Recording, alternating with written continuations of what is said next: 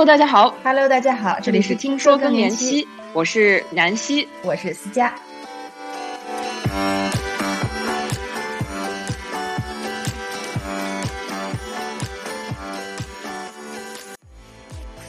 今天这期节目，我们想跟大家聊聊睡眠。首先，这个月就是在英国叫床月，然后这一周本身也是美国的睡眠认识周，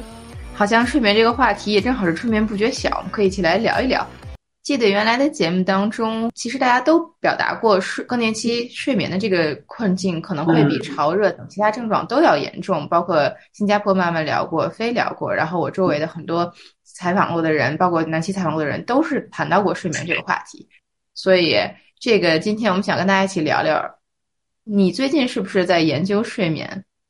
对自己可能，其实我一直以来。讲真，不是说睡眠不好，而是我长期的一段时间，就是说改变不了一个坏习惯，就是一直带着手机去睡觉，然后觉得说，哎，我要工作一天了，放松一下，然后以为这样是让我情绪放松，但其实，嗯，后来感觉就是一直睡不好觉，然后第二天的这个情绪就想，哎，怎么怎么能够改变一下自己的这个生活方式嘛？所以就想说，嗯，就前段时间我可能也在跟你，呃，我们好像有一期也聊到很很好玩的一个，就是我在。晚上睡不着觉，研究如何就是买这种睡眠的跟踪器，然后就觉得非常的非常的奇怪。然后正好我最近也买了这个穿戴的这个仪器，那我就也自己在自己身上做个实验嘛。啊、因为呃，对我妈妈还有像你讲的，我们采访的这一些更年期的这个女性，就睡眠真的是她们最头痛的，也是最普遍的一个方面。所以我也想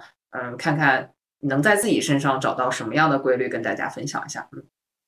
嗯，那可太好了。我自己也是经常，要么是觉得睡的时间到了，但是质量不行，没有很好的修复，嗯、或者是有的时候甚至长期的几天下来，如果睡不好，就会进入一个恶性循环，就是好像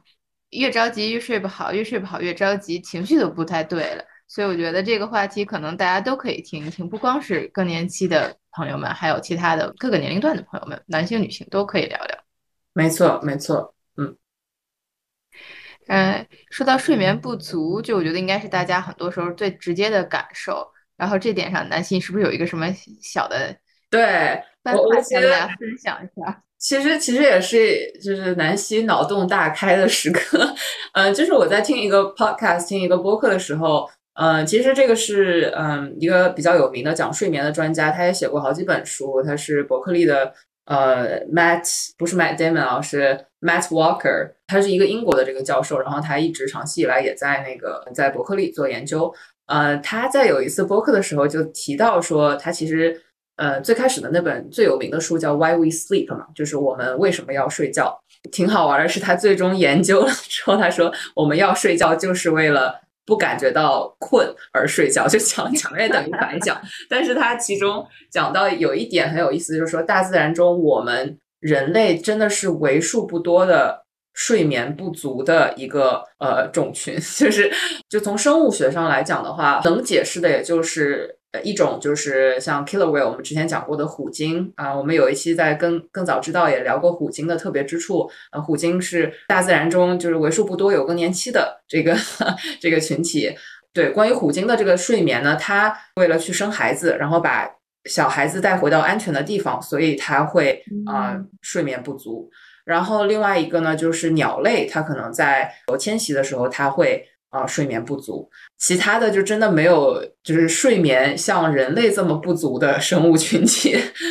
这个人就是自己作的，就让我们想到为什么我们会有这种睡眠不足，英文叫这个 sleep deprivation 嘛，就是有点，就是甚至直译过来是一种被被剥夺睡眠的那种感觉，嗯。我还挺喜欢这个说法的，因为其实并不是我们不想睡，很多人是想睡的，但就是可能因为一些行为导致的影响，一天到最后，可能很多情绪、压力、精神刺激都到最后导致了我们不能控制的睡不着。所以我觉得这个 deprivation 特别特别好的表达了它不足又不是来源于我们自身的这个对，感你就终于找到一个罪恶感给你放到就是一边的这个感觉啊，嗯，对。嗯，不过你说到这个，就是说到我们这个睡眠不足，然后包括他的情绪的这个，其实确实我最近看了一些研究嘛，我在睡眠和我们息息相关的身体的一些荷尔蒙方面找到一些神奇的连接点。啊，就是尤其我们之前的几期的节目，我们的听友聊到的这一些呃困境和一些自自己身上发现，得到了这个科学的佐证啊，挺想跟大家分享一下的。嗯，来来来，我们非常想听。我先退一步讲一下我们睡眠的大概几个状态吧，因为我最近也在自己身上研究这个睡眠，然后自己也在用三个不同的呃睡眠的跟踪器在研究自己，观察自己过去呃几周的情况。呃，一个很好的报告是跟经过我自己的这个睡眠的调整啊，我至少我找到了自己的一个 routine 一个规律。啊，所以我现在睡眠的这个分数呢，每一天都可以达到百分之九十以上，平均啊，平均在自己身上可以有一个比较客观的一些数据，可以让我呃跟踪睡眠的四种阶段，一个是呃我们会有浅度睡眠，我们会有这个快速眼动睡眠，这个是做梦的时候，然后我们会有深度睡眠，然后也会有就是醒来的时候，嗯，就其中一个我觉得挺有意思的是，我们醒来不要觉得。中途醒来压力很大，其实是很正常的。我们中途会醒来，然后那可能有时有些时候上厕所呀什么这一些都是正常的，不要给自己太大的压力。嗯，好像学的越多，我越感觉说可以更加认识到自己。说我有时候睡觉觉得说，哎，我怎么会醒过来？我就给自己很大压力。嗯，这些都会更加的正常化啊。对我来讲，这我有一个小问题，那也就是你说的这四个阶段，他们是。比如说，早第第一到第二个小时是第一阶段，第二到第三小时，或者是这第二，就整个我们整个睡眠当中这样四个周期，还是说我们其实整个一个睡眠有很多小的周期？因为你说的醒来是中间醒来，也就是说，我感觉好像它其实是有很多小的，对，大概这样的周期，它大概那这样小的周期，每个周期它大概多长呢？对我们，其实你这个问的很好，因为周期和它的阶段可能还不一样，因为我们是每一个就是完整的睡眠的一个周期是九十分钟这样，每一个周期都会经历这四个阶段。那当然，有时候我们在浅睡的时候，嗯，可能比较容易醒来，呃，深度睡眠我们比较难醒来，我们就是已经在那个，呃，就有点像你已经到深海里面了，你听不到任何的这个，对，不能不容易被打扰到。对，所以就是你一个完整的一个这个睡眠的周期呢，对于我们来讲挺重要的。有时候我们可能会有这种早上起来，尤其是呃闹铃，我们一定要固定说哪个闹铃哪个时间醒来。但是事实上，可能我们的身体还没完成它的工作。就比如说你一个人在有没有像我们在想事情的时候突然被打断了，然后就会非常的不开心，因为你觉得这事情也没想明白，然后你再再重新。再投入到这个状态去想，可能又会又需要时间，是不是有这种感觉？对，就是有一种，就是有些人会有那种起床气嘛，啊，那这个很可能就是被打扰到了。然后我其实在我我现在的这个睡眠的我我自己调整的这个规律是，呃，我晚上尽量会呃固定的时间去呃准备睡觉，然后嗯调整这个，就我们会一直说调整生物钟，调整生物钟，但其实这个是真的是需要你。就是非常坚持的，然后呃，但是偶尔你一不坚持，你就会发现说，哦，确实身体会有变化。然后另外一个我自己做的事情是，呃，我早上起来我不会用闹铃，我会直接就是自然的醒过来，呃，完成这个周期。然后我觉得很有意思的是，我虽然不用闹铃，但是我的生物钟会自己让让我在非常相似的时间醒过来，挺有意思的。嗯，哎，这个这个挺好的。我我以后也去尝试一下。我现在的感受是因为咱们俩聊完 tracker 以后，我也用了 tracker。我的感第一感受特别跟你说的特别像，就是好多时候我自己觉得没睡好，其实好像还可以，嗯嗯，好像我自己就没有那么压力大了。第二个感受也是觉得好像有的时候，如果我早上是自己醒来的，可能虽然睡的时间少，但是好像分儿还挺高。对对，然后有时候反正分儿高的时候嘛，那当然就开心；你分儿不高的时候，就找一些呃别的这个让自己和解，自己开心最重要。对我尽量不会在睡觉前的这个两个小时喝水啊，或者是嗯，就是喝一些刺激性的这个东西。所以这一些习惯也被就是我接下来会聊的几个科学研究所佐证。快来聊聊吧。第一个很有意思的是由这个呃 Dr. Gina Paul。那 Dr. Gina Paul 呢？他是呃来自 UCLA，就是洛杉矶大学加州分校的，呃研究荷尔蒙、情绪还有睡眠之间关系的一个呃教授。那他的其中一个研究就发现说，我们睡眠的第一个三分三分之一的阶段，其实是呃不能够被替代的。那我说的这个阶段指的是我们九十分钟的周期。那我们一个晚上可能会有好几个的周期。那我们最开始的那个周期，其实对我们来说是至关重要，而且是无法被取代的。那比如说，我每天晚上十点钟啊准备去睡觉，那我十点钟到十一点半这个九十分钟的这个周期。啊，其实是对我来说，啊，尤其是从成长荷尔蒙的角度来说，是最重要的。因为我绝大多数的这一些，呃，一天的这个学习啊，或者是一天我们叫这个 schema，就是呃，schema 就是把所有的联系起来，啊，把所有的这个我今天学到各种各样的东西，哎，就是我们这个融会贯通，大脑的这个融会贯通，包括我荷尔蒙的这个释放，都是在这个周期进行的。那比如说，我某一天说，哎，我我要可能出去 party 一下，或者是来个朋友啊，就是我要十二点钟睡，不是十点钟睡，那我其实会错过这个黄金的周期啊。所以我觉得这个是特别的有意思，因为之前都觉得说，哎，我可以。晚一点，我睡得长一点就行了。但事实上不是这样的，就是我们我们要有固定的，真是我们小时候讲说固定的这个睡觉的时间，倒不一定说早睡早起，但是你一定要有这个 consistency 一致性啊，很重要。嗯，好的好的，这个一个是。规律生活看来真的是那个古人诚不我欺。另外一个确实是，如果你实在做不到每天早睡早起，如果你晚都晚到一样的晚，其实也可以。对，可以，真的可以。嗯，也是基因使然，早睡早起并不是一个每个人都适合的。嗯，就我们从原始人的角度来想的话，我们会有人是早上起来。呃，要去打猎的，也会有人晚上要看山洞的，因为毕竟就是我们是有有有有早起的人，也有我们叫 early bird，也有 night owl，所以呃都是很需要的。所以我们的基因当中可能就有这种隐性的这种趋势。有些人就是喜欢早上起来更有精神，有些人就是可能晚上更适合他们，呃，做这个思思想长度比较高的工作，嗯。哎，这个我喜欢，这样既让大家更明白这个生身体是怎么工作的，而且不给大家增加罪恶感，说一定要早或者是一定要怎样，对，挺好的，挺好的。这样我们心情就是睡觉的时候心情也会更好，不会说带着愧疚感，带着不好的情绪，因为一般带着不好情绪就很难睡着。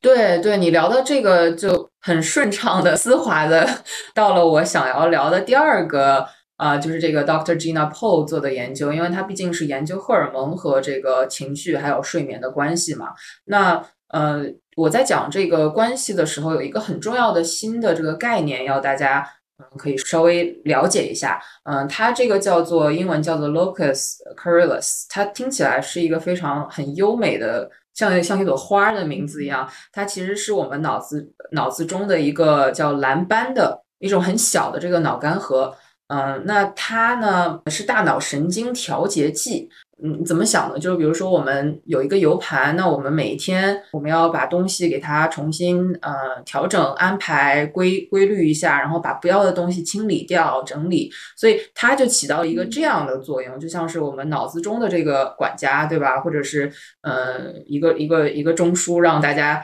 呃想说你去这儿，你去这儿，你去这儿这样的。嗯，我讲到的这个概念呢，就是蓝斑它。嗯，其实不仅仅在处理信息当中，尤其是在处理情绪当中，对我们来说是至关重要的。它在，因为我们一天，呃，会有各种，呃，不管是大大小小的这种情绪啊，还有我们所谓的 trauma，啊就是这种创伤，它是在处理我们创伤和创伤和解一个非常重要的一个部分。那我们都知道，可能之前有提到说，女性比男性相比更容易。呃，有这些心理方面的，就是包括焦虑啊，还有抑郁这样的风险啊。那可能情绪方面的这些困扰，可能女性呃风险会比男性高达两到四倍。我们也知道说，我们之前有聊到说，嗯，这个情绪的这一个变化是和荷尔蒙也是相关的，就是我们雌激素。那其实雌激素呢是会呃对于我们有这种创伤后遗症有一种保护的作用。啊，所以呢，这一些情绪上的呃情绪上的变化呢，我们其实是可以和我们的睡眠还有我们的荷尔蒙同时联系在一起的。那如果我们简单的讲呢，就是我们睡得不好，那我们这个荷尔蒙无法得到合适的释放，那我们荷尔蒙不好，那也会影响我们的这个情绪。那其实就是一个三个这样三位一体的一个循环，对吧？那具体还有一个很有意思的点呢，因为它是研究这个荷尔蒙和睡眠的，那就自然而然我们平时荷尔蒙的变化就可能不用等到。说更年期，我们平时像我们其实月经的期间就已经有这种感受了。那我自己本身呢，也会确实一直觉得月经一来了，我就感觉说哦，或者是前期、呃中期，我都会感觉我的睡眠明显啊有这个影响，对吧？然后呃我可能会睡得少了。那从这个看到这个研究之后呢，我就会发现说，OK，睡了少也不一定我的质量就不好，因为他们的研究发现，嗯，虽然在月经期间的女性。因为荷尔蒙的这个变化啊浮动，我们可能会睡得少，但是我们会睡得更紧凑、更 dense、更 coherent。对，就是可以说我们的量虽然没到，但是我们的质量其实是 OK 的，因为我们嗯就在这个时间的他们的观察是这样的。嗯，那这个也联系到了我们在更年期期间的女性。由于荷尔蒙的这个浮动，那肯定是比我们月经期间受到的影响更深。嗯，所以很多人会觉得说，哦，我一下子我原来睡眠质量本来是非常好的，为什么我到现在就就睡不着了？是不是因为我出现了身体出现了什么问题？那其实这个是很正常的，因为你的荷尔蒙变化了，那自然而然你的睡眠就是这样。那可能我们在这个时候就是身体需要一些需要一些帮助。那现在。呃，我上次也有聊过，说我们睡眠现在更年期医学上，呃，那我们的首要的这个治疗方式还是一个 CBTI，就是呃，用一些认知行为治疗，对认知行为，尤其是专门针对 insomnia，专门针对失眠的一个认知行为治疗。那其实这个，嗯，当然你能够找到专业的人员帮助你，呃，当然最好。那我记得我在。呃，好像是三十四种症状的那一期，我们有区分过什么是严重的失眠，什么是只是你，因为我们平时用失眠这个词用的多了，那它其实不一定是临床性的定义的失眠啊，那可能只是我们平时讲睡眠障碍，就是睡眠我们有困扰，就是所以这个也要区分开来。但有很多很小的这些东西，像我们之前说的，就是就手机不要带去床上啊，然后嗯，包括睡不着不要硬睡，就这一些其实。呃，我们是需要这一些帮助的。这点就是想让我想起来，咱们那个新加坡妈妈分享过她的那个小诀窍，就是睡前不要洗脸，然后因为洗脸会给她产生一种刺激。包括可能南希说不要带手机，也是因为手机会产生很多你意想不到的刺激，让你兴奋起来了，没法平静下来。然后他还说到看咱们上回说的那个《民国太太厨房》，这样子让你放松。情绪稳定下来的书，我觉得这种小小高招妙招，咱们也都可以，就是听友们一起来聊一聊，有哪些是可以让大家舒缓情绪的。对对，我觉得你说能够平静下来，这个真的非常重要。因为我记得我最开始，呃，因为之前养成习惯了，睡前可能刷一刷这个，呃，就是好玩的 YouTube video，也是就是小好玩的视频啊什么的，就是让自己能够放松下来。其实我的目的是放松，但是有时候你看。看到什么东西你就兴奋起来了，那你有时候越兴奋，可能就越睡不着了。那所以就是，就是还是要找一些方法。所以我当时自己有尝试冥想啊，或者是深度呼吸，也是非常的有用的。嗯，大家也可以，我非常建议大家尝试。然后我觉得很好玩的一点是我开始呃在调整我的这个作息的时候，我是需要这个冥想的，但是我。到了一定的阶段，我可能是用了一两周之后，我就自己有这个自动了，就完全不需要有这种呃 guided，就有人指导你这样冥想了。嗯，我觉得还是挺挺，就是我觉得我们的身体还是挺神奇的吧，就是会自己进入那种生物钟。你如果教它，它就会能够学好。嗯，这个这个挺好玩的。嗯，那刚才你也说到，就是呃，雌性激素会对我们睡眠产生影响，那是不是？男性应该就跟我们会有两性之间会对睡眠会有一定差异吧？那要这么看，因为他们没有 月经周期。问题问的非常的好，因为之前呃聊的那本书的作者 Matt Walker，嗯，他其实啊，我我记得在采访他的时候，一句话很有意思，他说呃，lack of sleep age a man by a decade。那怎么说呢？就是意思说，呃，我们听我们节目的男性朋友，呃，要注意了。嗯，在他的研究当中呢，发现年轻的男性如果持续一周，每一天只睡四到六个小时，那他的这个睾丸素，也就是我们所谓的雄性激素的这个水平，会和比他老十年的男性是一致的。所以，就是从另外另外一句话来讲，就是说，一周不好好睡觉，你就老十岁。天呐！对对对对，听众朋友们，这个高度的那个激高度焦虑营销，这已经没有这个。我们主要是佐证了这个，主要是他的观察实验是这样的。就那相对于女性呢来讲呢，我们如果不好好睡觉的话，呃，百分之三十的可能性会啊，我们的月经会不正常。这点深有体会，就每次我来回飞美国、欧洲或者是回国，只要要倒时差，那个月的例假肯定会特别奇怪。就是这点上，我终于找到原因了。之前担心、好害怕、很烦，但是现在我明白了，就是因为睡眠周期产生了变化。对，就是很可能是其中的一个因素。然后，那睡眠周期产生变化，那肯定也是意味着我们的这个呃，我们的雌性激素。那我。我我记得我们之前也讲过，说我们女性身体中不仅仅有雌性激素，也是有睾丸素，也是有雄性激素的。嗯，那呃，我们雌性激素和雄性激素的这个释放也会造成影响。从另外一个角度，也会对我们的这个性生活还有其他的这一个身体健康都会有影响。嗯，它具体有什么样的影响？Matty 的这个研究很有意思，是它有聊到，就是说睡眠和这个性生活的这个关系。啊，我他有一个篇章专门是讲说睡眠和性生活他们的这个互相影响的这个关系。怎么说呢？就是他有发现说，我们的这个嗯性生活的这个健康与否和我们的睡眠睡眠质量是有直接的关系的。就是说，一方面来讲，好的性生活有助于帮助我们改善睡眠质量；那另外一方面来讲，好的睡眠可以。促进我们良好的这个性欲啊，然后包括我们的这个性生活的质量，对，嗯，等于这之间又是一个循环。如果你好的睡眠就可以促进一个良性循环，然后不好的睡眠就会促进一个恶性循环。对对，这里边这么多点，咱们要把它连起来看一看，我觉得还挺好玩的。是首先我们知道了这个睡眠和这个两性的性激素都有影响。然后睡眠，尤其是第一个三分之一，如果睡得好，这些激素就会更正常，而且这些激素会影响我们的性生活，然后性生活又回来影响我们的睡眠。那这个当中是说它们之间的关系是说是有没有一定的因果性或者是线性的？你睡得越多，你的这个激素越高，还是说其实比这要复杂的多得多得多？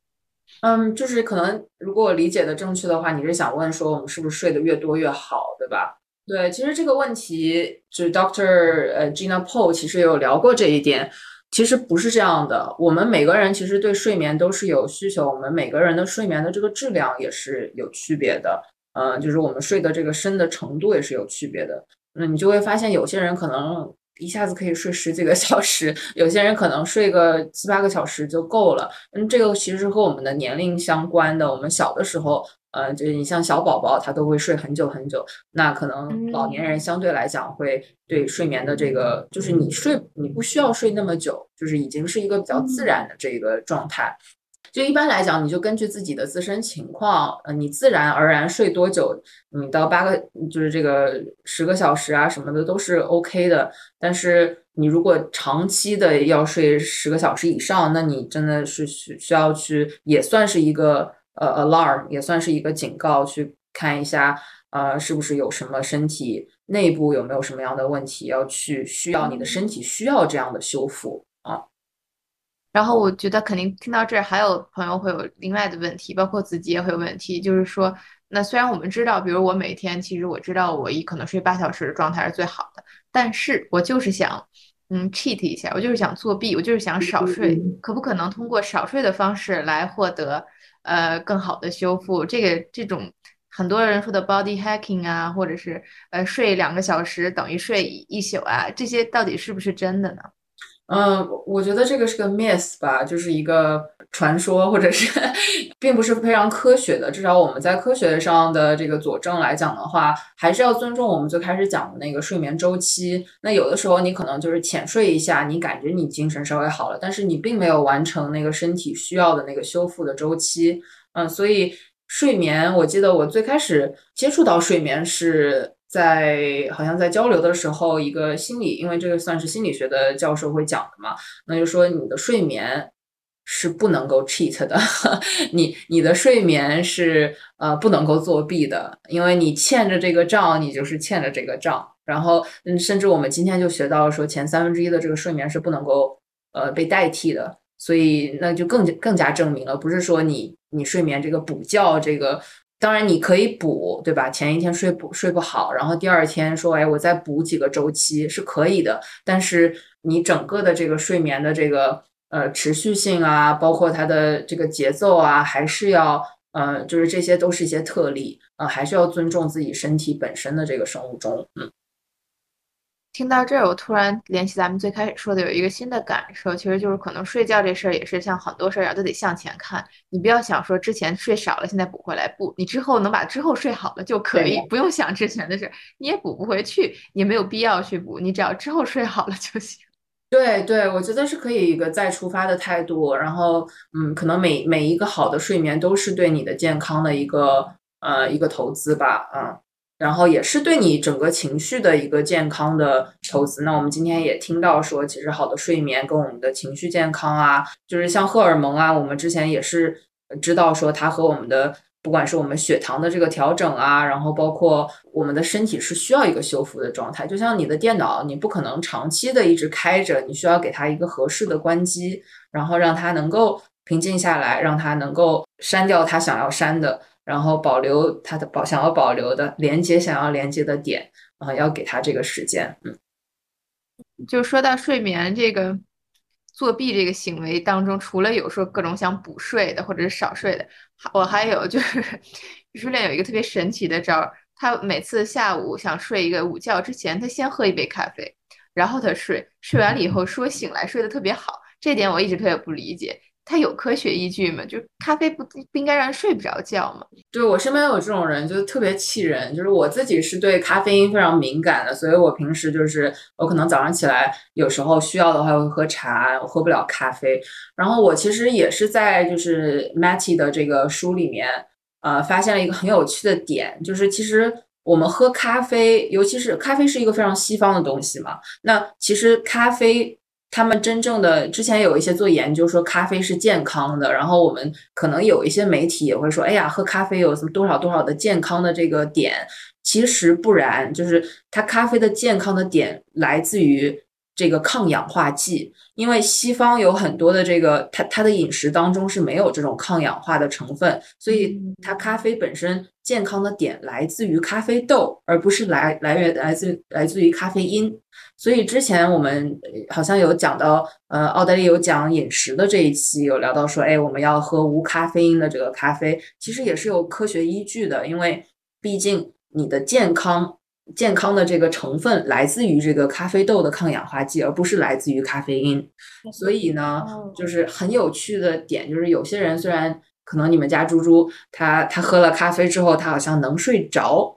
但是能睡着和睡得深、睡得稳。是两码事儿，嗯啊，我们讲这个是其实和基因的，我们肝里面有一个这个酶，就是处理有点像处理酒精啊、咖啡的这个酶，其实是和我们的一个基因，就是还还挺有意思的，它叫一个 CYP 呃 EA2 的一个基因序列是有关的。那它其实我我可能就是我们两个可能就是那种。对咖啡因呃不是那么容易处理的这这一这一种基因，那他们的这个可能是有这样的这个所谓的呃容忍度，但是并不代表他喝了咖啡之后，那可能他自己本身的睡眠的潜力、质量的潜力更高，但是他这个阻碍了他睡眠的深度啊。嗯，对，而且一定要记住，如果聊到说喝这个咖啡的话，时间和量。都是很重要的，不要不要喝超过三杯，因为超过三杯的话，咖啡所有健康的优势都没有了，就只有只有毒药了啊。估计这个三杯也得分在哪儿，因为美国的三杯咖啡和法国的三杯咖啡和意大利的三杯咖啡不是一样的哦，对啊，对对对，我们这里讲的还是就是这个欧洲的这个量啊。嗯，好的好的。嗯，那今天咱们也聊了好多跟睡眠有关的，不管是新的知识，还是我们原来知道的脑海当中的疑问，都得到了回答。然后我们今天想聊这些，也是想跟大家打开一个新的话题，因为咱们之前从来没有聊过，很多次都提到过说，哎，睡眠是一个困扰，但从来没系统的去回答过这个问题。我们也是想跟大家更系统的去聊一聊。如果大家听众朋友当中有人对这个话题很感兴趣的话，非非常欢迎大家来跟我们分享你的你的认知或者是你的经验。然后咱们就这样，祝大家每天都能睡个好觉。嗯，睡个好觉。嗯，好，那就这样。所以，想要睡个好觉其实并不难。从现在开始，睡前远离手机、咖啡，放松心情就好。看一本轻松的书，或者做一个冥想、呼吸运动，都值得一试。不知道在听节目的你还有什么小妙招，也来和我们分享一下吧。欢迎大家在小宇宙、喜马拉雅、Apple Podcast 上订阅我们的频道，关注我们的微信公众号。感谢大家的关注，祝你做个好梦，咱们下期节目再见。